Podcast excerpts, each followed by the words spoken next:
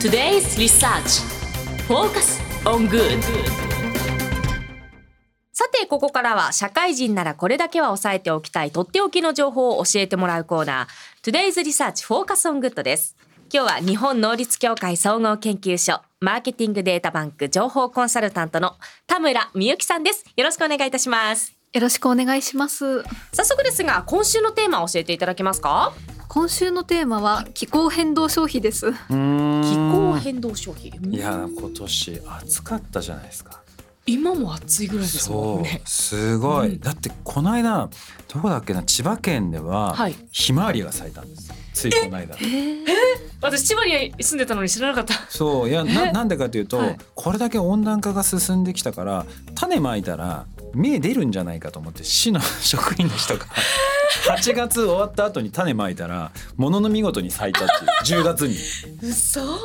だって10月あったかかったで すもんね。あったかかったですね。ね私だってノースリーブでしたもん。10月まだ。えねえはい。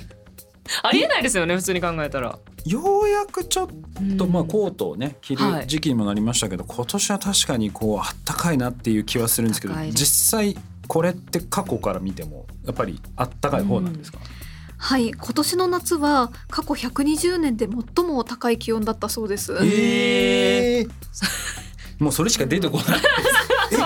120年で一番あったかかったんですかはい、平年より1.76度ぐらい高かったそうです。へーでもね我々からするとまあああったかいとか寒いとかまあいろいろあるあるんですけど、それがこう我々ね洋服どう選べばいいのかとうんかそんなもんぐらいかなって気がするんですけど、暑さとかによってビジネスとか景気とかっていうのは結構変わるものなんですか、そうですね、暑さによって消費は変わってきます。へえどう変わってくるんですか。消費額自体の影響は低いんですけれども、例えばスイカやアイス等の涼しい食べ物の消費が高くなってきます。うんああなるほまあた食べたくなる食べたくアなイス買るって。ます。はい、うん確かに。あとは文化施設入場料あの美術館や博物館に入る、えー費用が高くなってくる傾向にあるようですえなんで？なんで暑いので、まあ、外で例えばゴルフ等をしないで、まあ、中であああー楽しめる。楽しみましょうねということななんでるすほど面白い。うん、これ面白いですね。そっかだから本当に季節に応じてまず日常的に我々が食べてるものとかっていうのも気づかないけどやっぱり暑い時にはそれをこう補う涼しさを感じられるものをねやっぱり消費が上がってきたりだとかはい屋外での活動っていうところをまあ控えるようなものになっていると。そうなんですうーんまあ、この暑さによって今そういう流れがこう来てると思うんですけどこの今ね暖かくなってるこの冬の部分でいくと消費っていうものに今どういう影響を及ぼしてるんですかはい暖冬になると一般に消費額は下がってくる傾向にあります、えなんえでそうなんですか。はい、例えば暖かい服や履物などの支出額が大幅に減ってしまうんですうーんああなるほど。へえ。まあマフラー買ったりとかコート買ったマりとフか、ラーそうですね今欲しいって思わないぐらい暑いですうん、暖かいからえ上がるものもあるんですか売り上げが伸びるものそうですね例えば、えーインテージの2017年の暖冬の時の分析だと、はい制汗剤や石鹸シャンプーヘアリンスの、ええー額が上がったそうですあシャワーよく浴びるからあですかねほど暑くて汗かいてってーなんか日常的に食べるものとかはどういうのが上がったりするんですか、そうですね例えば飲料やアルコールあとはそうめんや冷麦冷しゃぶなどの額が上がってくるようう ですーんあなんかそういえば最近私コンビニで見かけるのが私はこといついつもやってたかなって思ってるのが今年あって、うんあの温かい飲み物を1本買うと50円引きのレシートがついてくるんですよ。え知らないでそれのレシートをうんコンビニでまた次買うときに出すと温かい飲み物が50円引きで買えるっていうえあのそれがずっとサイクルでできるんですよ。へーこれって去年まであったかなと思って売れないのかなと思ったんですけどどうなんだろうまあでもそういうのは今まであんまりなかった気はしますけど、ね、温かいの普通売れるじゃないですかだって、うん高くたってだやっぱ温かいってことなんですよねきっとあ気だから候思がったよりその消費が伸びてないのかもしれかないでもしれすね。ないですね。へーなるほど、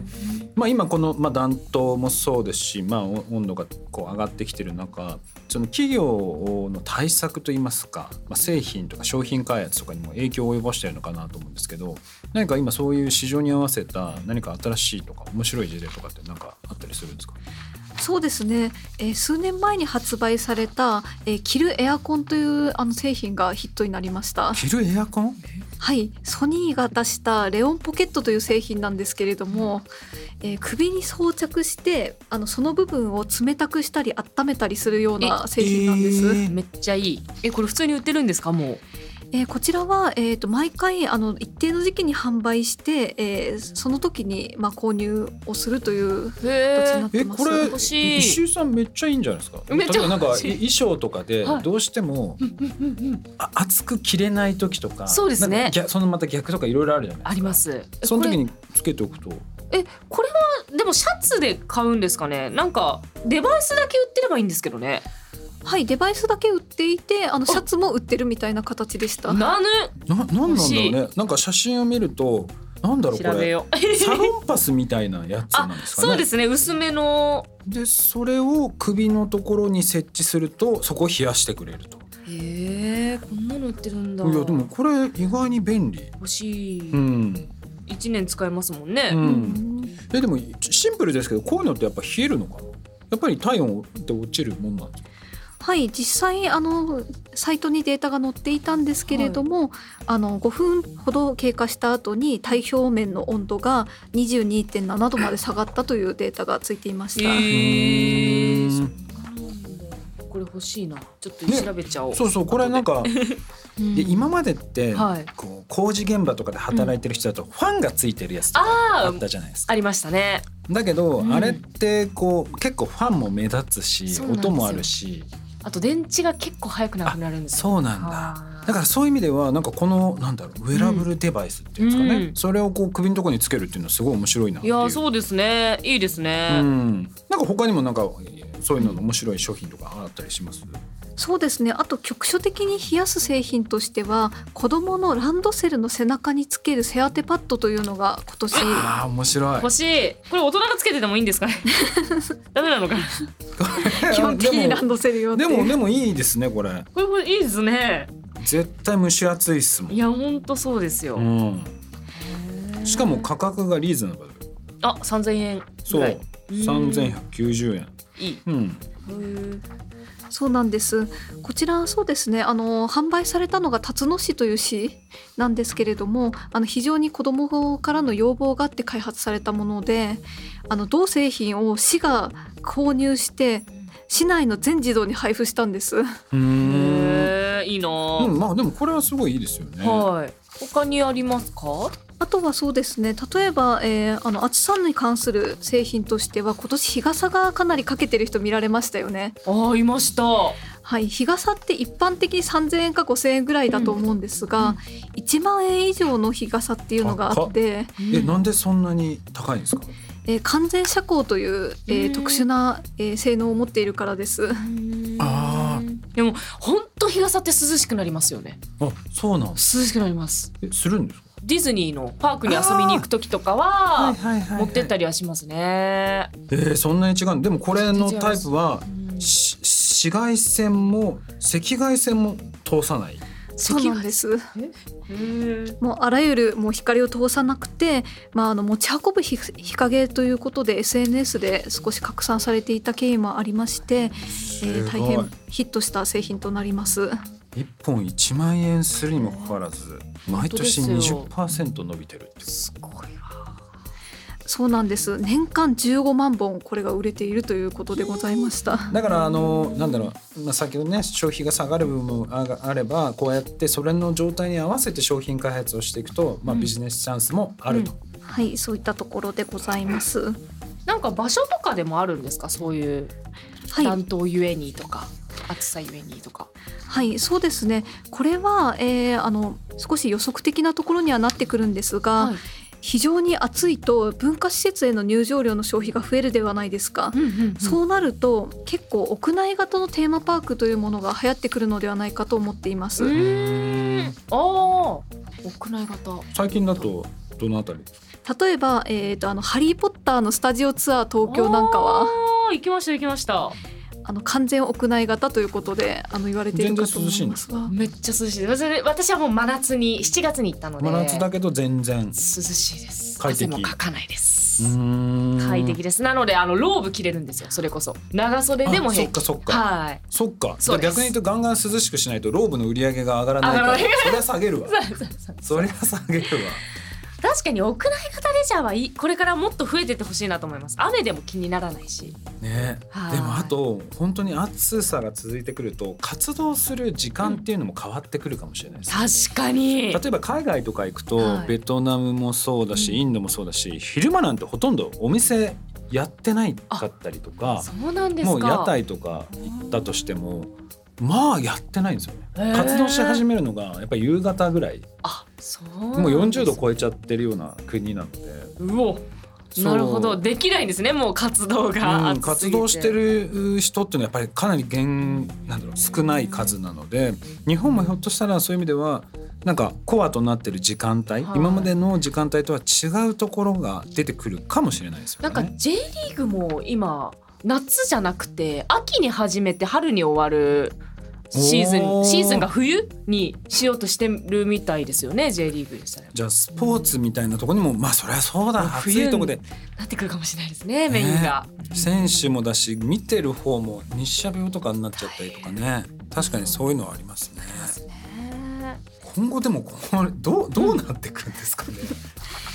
そうですね結構今後の変化としては、はい猛暑でもまあ基本的に消費額は変わらないというお話はさっき出たかと思うんですが、一方結構温暖化によって気象の豪雨ですとか今年多かったですうん多ね。かったですねはい、異常気象の増加等の悪影響がもたらされるということが言われてるんですなので今後は旅行や特定のイベントの支出が抑えられたりですとかあとはちょっと食品生産に影響が出てくるという懸念自体はございます。いやーなねまあ、でも今後その災害とかそういうものをこう防ぐためにはいなんかこう生活環境とか、まあ、生き方とかも変えてくる人も増えてくるんじゃないかなと思うんですけどそういうのの取り組みやってる企業さんとかも出てきたりするんですかそうなんです実際、えー、と今ってあの世界的に気候ですとか災害を理由とした移住が増えているという背景がありましてへ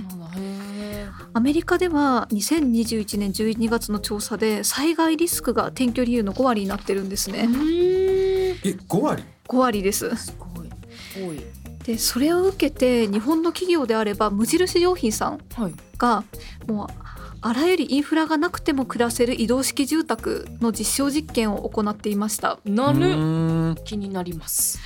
はい、こちらはエネルギーやお水を既存のライフラインに依存しないユニットで住宅を構成することによって災害リスク、まあ、移動ができわてかる自給自足ですできるっていうそのコンセプトの実現を今後目指していくそうです。だって私これに住んでますあそうですよねそうそうこの無印良品ではなく自分で作りましただって電気水道ガスないですからあそうですそようね全部自分で作りましたからだから災害リスクほぼゼロですねなんかもう本当キャンピングカーとか一家に一台あってもいいのかなって最近思いますそうそういうのあるだけでも全然違うと思うんですようんなんかあったらじゃあちょっと涼しいとこ行こうか行きまとすかとかみたい今なオンラインでね仕事もできるようになってきてるそうし、ですねそうだから別に必ずしもなんかうん高いお家買うというよりかはで今まあ無印のお話ありましたけどもこういうまあそのゼロプロジェクトと言われているような移動式の低コストの住居って実はあの本当に増えてましてあそうなんですかいろんなメーカーさんからあの出てきていたりとかうんあとはその生活水とかっていうのも循環で使えるような仕組みっていうのも出てきているので日本でもそういう暮らし方する人は今後なんか増えてくるんじゃないかなって気はしますけどね。そうですねまあこの気候変動にいろいろ対応していかなきゃいけないですねうん私たちもはい、いやーどうなっていくんでしょうかね、全で然もわからないでもそのなんだろう気候変動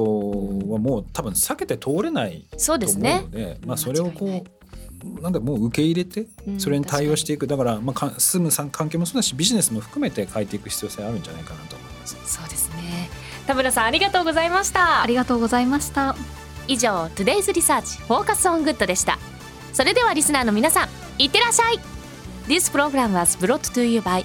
日本能力協会総合研究所